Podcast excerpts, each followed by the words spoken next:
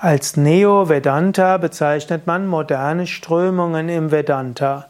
Und es gibt zwei Strömungen, die als Neo-Vedanta bezeichnet werden.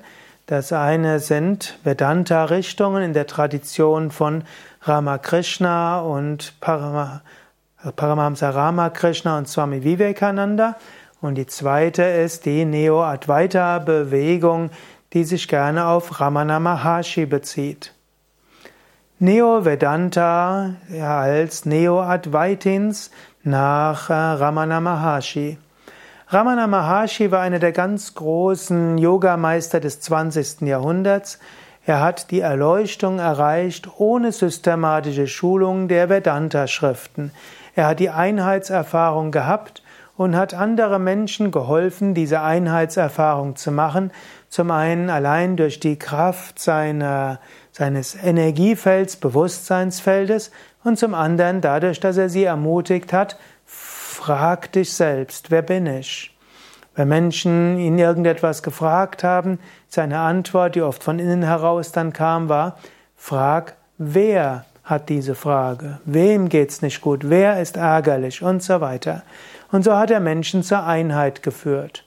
Und viele sind von Ramana Maharshi inspiriert worden und haben eben dann auch ohne Sanskrit-Begriffe und ohne viel ja, intellektuelle Schulung Menschen dazu bringen können, die Einheit zu erfahren. Und so gibt es diese ganzen Neo-Vedantins, die manchmal auch als Neo-Satsang-Bewegung bezeichnet wird, von denen es dann auch heißt, dass durch die Präsenz des Lehrers Menschen in die Einheitserfahrung hineingeführt werden, wo dann Meditation und Bewusstseinsöffnung die wichtigsten Praktiken sind. Neo-Vedanta als Bezeichnung für den Vedanta von Swami Vivekananda.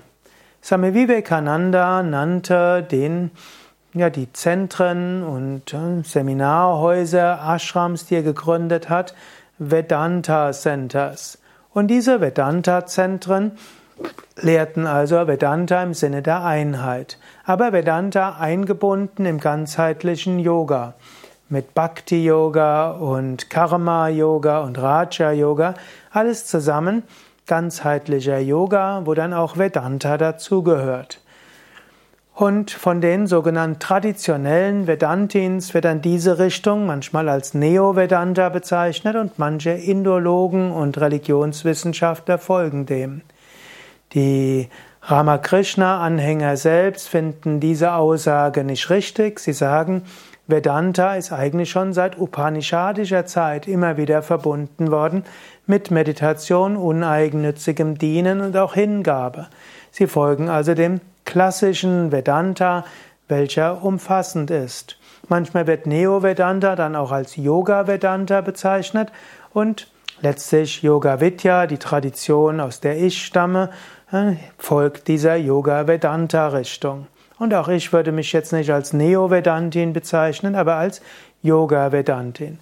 Bei Yoga Vidya gibt es aber auch die Vedanta-Puristen, die sich dann gerne als traditionelle Vedantins bezeichnen oder Shankaracharya Vedantins bezeichnen, die sagen, wir kommen zur höchsten Einheit durch das Studium der Upanishaden und des Brahma Sutra und der Bhagavad Gita, vorzugsweise alles mit den Kommentaren von Shankaracharya oder auch durch das Beschäftigen mit anderen Werken von Shankaracharya wie Atma Bodha, Aparoksha, Anubhuti und Tattva Bodha.